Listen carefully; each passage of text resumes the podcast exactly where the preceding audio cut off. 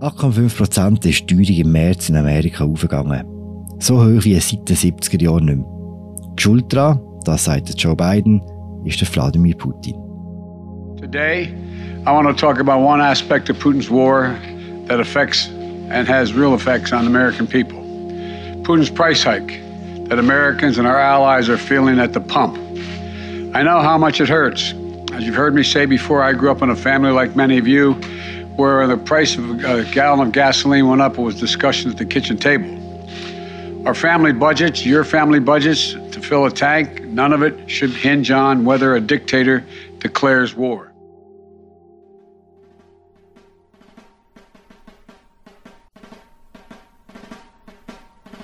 Wie stark spüren die Amerikanerinnen und Amerikaner die gestiegene Inflation? Was macht Joe Biden dagegen?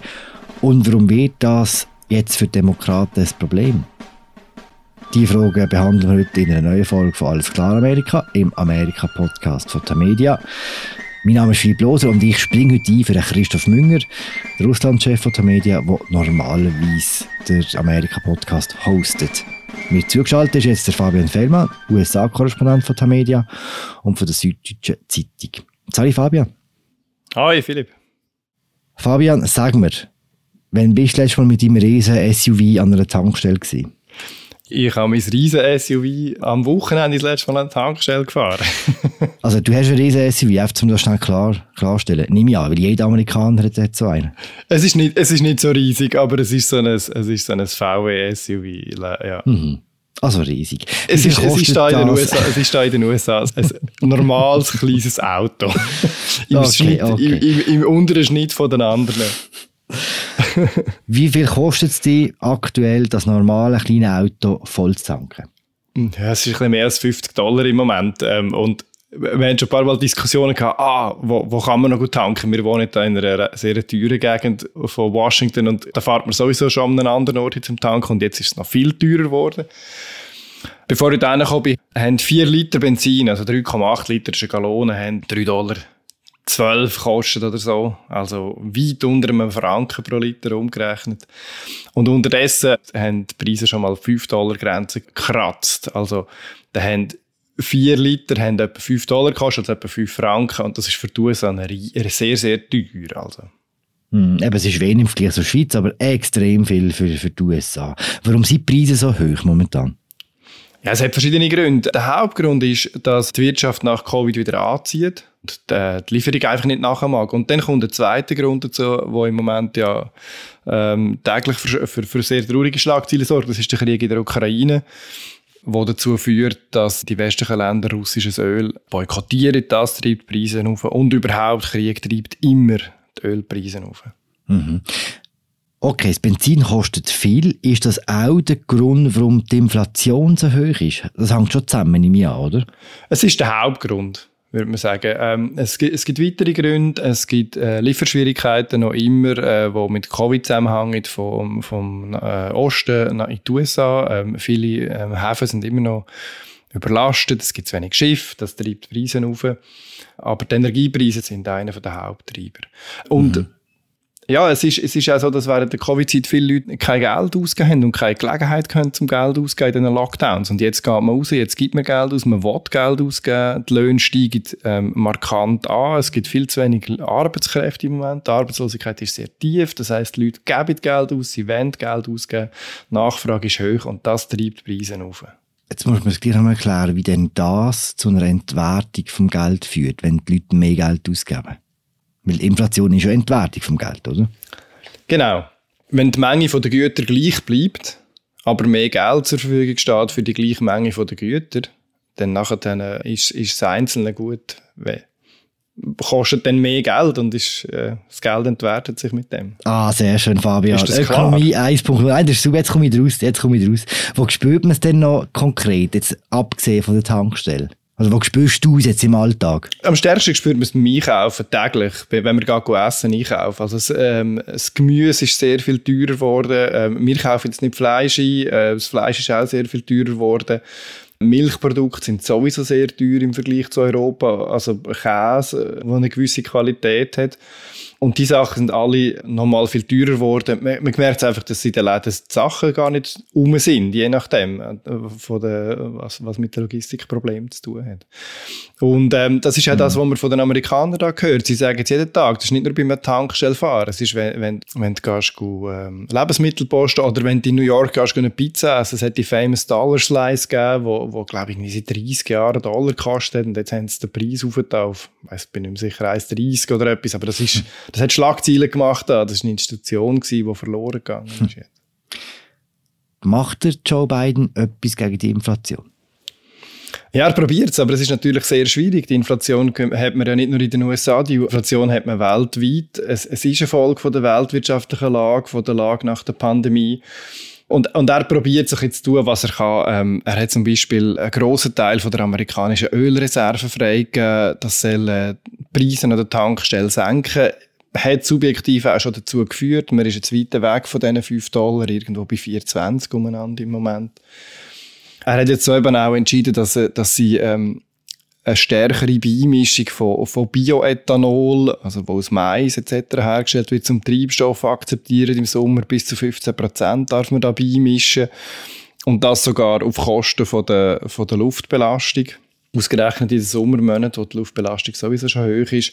Also er probiert da viel zu machen, und er, aber er ist auch recht verzweifelt.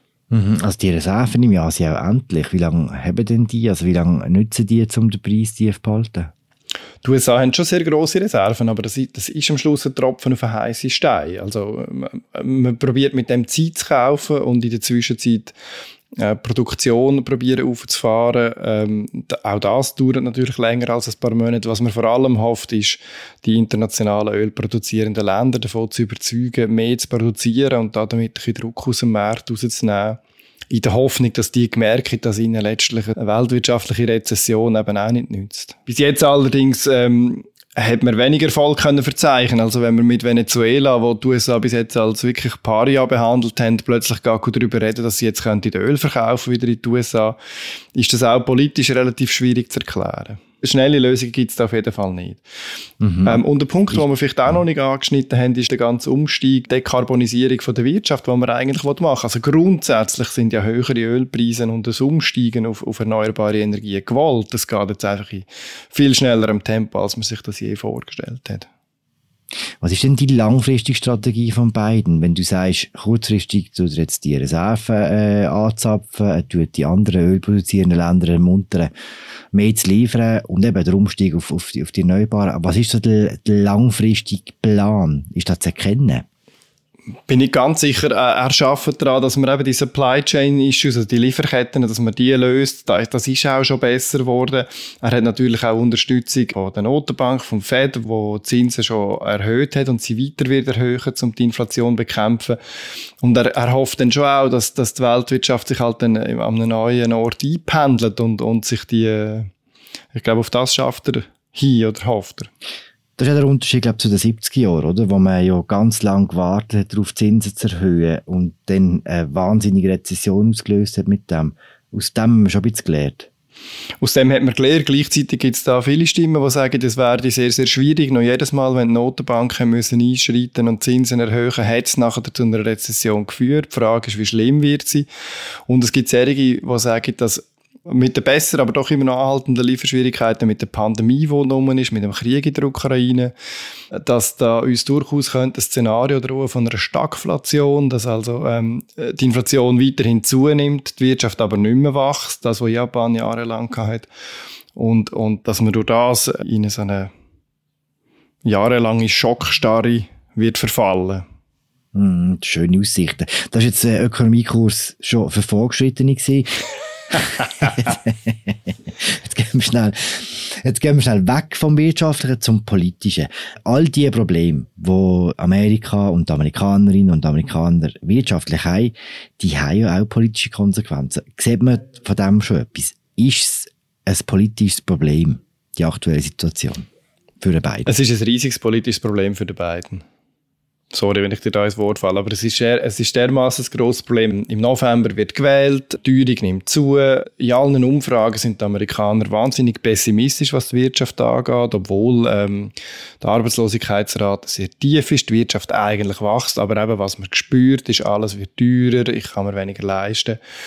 Ähm, und das hängt man im Präsidenten als amerikanische Wähler immer. Und in, in den Zwischenwahlen hat, die, hat die Partei vom Präsidenten ohnehin schon einen Nachteil. Das ist traditionell so, weil die Amerikaner gern die Oppositionspartei lassen, die Regierungspartei kontrollieren. Und wenn die Wirtschaft so schlecht steht, dann, dann gibt es wenig Aussichten darauf, dass, dass in beiden seine Partei da irgendwie kann einen Erfolg daraus machen kann. Das könnte desaströse Midterms werden im November für die Demokraten, oder? Das ist es so. Weil ähm, der Biden hat bis jetzt wenig gemacht, wo die demokratische Basis wirklich aufrüttelt und mobilisiert. Er hat jetzt gerade die erste schwarze Frau als Supreme Court bestellt. Das ist ein Versprechen, das er wahr gemacht hat. Aber bei den Demokraten, auch die spüren die hohe Inflation. Auch die sind nicht wahnsinnig begeistert von beiden. Und gleichzeitig schaffen es die Republikaner jetzt halt schon, eben gerade mit dem 5-Dollar-Gas, haben, haben schon früher auf eine Kampagne machen. Sie, sie nutzen das voll aus und, und ähm, schießen das vollen Rohr gegen die beiden. Was hat denn die Republikaner für Lösungen?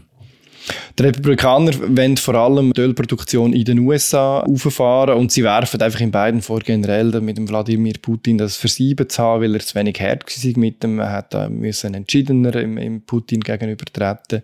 Das ist die republikanische Mehrheitsmeinung. Ja, sie werfen in beiden ständig vor, dass er halt ein Klimaschützer sei, ein linker Extremist, dass er wegen dem die Ölproduktion und Gasproduktion in den, in den USA abklemmen will. Und, und das würden sie ganz anders machen. Und sie würden alle Klimaschutzprojekte möglichst zurückfahren. Und sie würden natürlich auch sofort die Steuereinnahmen auf den also Benzinsteuern abschaffen. Das ist etwas, was sogar das Weiße Haus kurzzeitig mal diskutiert hat. Dann würde der Benzinpreis recht runtergehen, oder? Ja, einzelne Staaten haben es sogar gemacht. Georgia zum Beispiel hat das gemacht. Dort sind die Benzinpreise dann um etwa 30 Cent gesunken. Hankerum, wenn man es nachher ausrechnet, auf eine Tankfüllung, jetzt, jetzt für mich persönlich 30 Cent, das sind nachher auf eine Tankfüllung vielleicht 3 Dollar, wo der Unterschied ist, das rettet nachher langfristig äh, die Wirtschaft auch nicht und es stürzt den Staat in relativ grosse Probleme, wenn er die Einnahmen dann mal wieder braucht. Hm. Du hast gesagt, die Nationalbank kann Zinsen erhöhen, um quasi die Inflation zu bremsen. Gibt es irgendwelche andere Massnahmen, die möglich sind, um, um die Teuerung ein bisschen zu besänftigen? Also das Hauptmittel ist das, dass man Zinsen aufentut. Was dazu führt, dass, dass die Leute das Geld ähm, wieder eher auf der, auf der Bank deponieren und sparen, als dass sie es ausgeben. Äh, und dann lädt der Preisdruck nachher. Mhm. Und natürlich, die Wirtschaft passt sich selber an. Die Wirtschaft will Produktion erhöhen, die Wirtschaft probiert, die Nachfrage zu befriedigen. Das müsste sich schon mittelfristig dann wieder einpendeln. Im Moment ist einfach nicht in Sicht, wenn das, das könnte der Fall sein, weil man dermaßen viele Unsicherheitsfaktoren hat. Mhm. Hast du das Gefühl, dass Joe Biden und Demokraten kommen aus diesem Loch raus? Es ist schwierig. Demokraten sind pessimistisch selber. Und es hat ein paar Strategen gegeben, die gefunden haben, vielleicht ist es ähm, in diesem Sommer mit einem Wunder noch möglich. Der Biden macht eine super Performance im, im Ukraine-Konflikt und die Teuerung geht dann wieder ein bisschen vorbei und, und, und der Trump verrennt sich in irgendwelche extremen Aussagen, wo, wo national wieder für Schlagzeilen sorgen. Aber im Moment ist einfach nichts von dem in Sicht. Also die Sicht der Amerikaner auf ihr Land ist im Moment negativ, ist von, von Unsicherheit und Angst prägt, von Sorgen, von, von wirtschaftlichen Sorgen prägt. Und das spricht stark gegen Demokraten. Was Demokraten sich ein bisschen trösten damit ist die Neuordnung der Distrikt, das Gerrymandering, wo die Republikaner immer probieren und auch die Demokraten die Wahlkreise so zu ziehen, dass sie möglichst viel Sitz gewinnen in einem Staat. Bei dem sind Demokraten nicht ganz so schlecht weggekommen, wie sie haben müssen befürchten. Aber es deutet alles darauf hin, dass sie jetzt in den Zwischenwahlen einschauen. Was, was denn für die anderen zwei Jahre drauf wieder ist, ist, ist ganz eine andere Frage. Ich glaube, ähm, für den beiden wären es dann zwei sehr schwierige Jahre. Er wird ein Lame Duck sein, er wird nicht jünger, er wird nicht mehr Energie haben. Der Krieg und der Konflikt mit Russland wird sich in die Länge ziehen. Oder droht sich in die Länge zu ziehen. Und wie er dann da politisch kann punkten und wo das Demokraten ihre neue Basis finden und mobilisieren, ist im Moment schwierig zu sagen. Ähm, dazu kommt, dass in dem Sommer aller Voraussicht nach dürfte eine relativ grosse Migrationswelle in die USA erreichen, von Mexiko her, weil Pandemierestriktionen auslaufen. Das macht es für die beiden nochmal viel schwieriger, habe ich den Eindruck. Am Anfang schwierig, in der Mitte schwierig, am Schluss schwierig. Danke Fabian für das Gespräch. Danke Philipp. Das war die aktuelle Folge von Alles klar Amerika im Amerika-Podcast von Tamedia. In zwei Wochen gehört an dieser Stelle Christoph Münger. Mein Name ist Philipp Loser, ich habe mit Fabian Fellmann. Ich wünsche allen schöne Ostern. Ciao zusammen.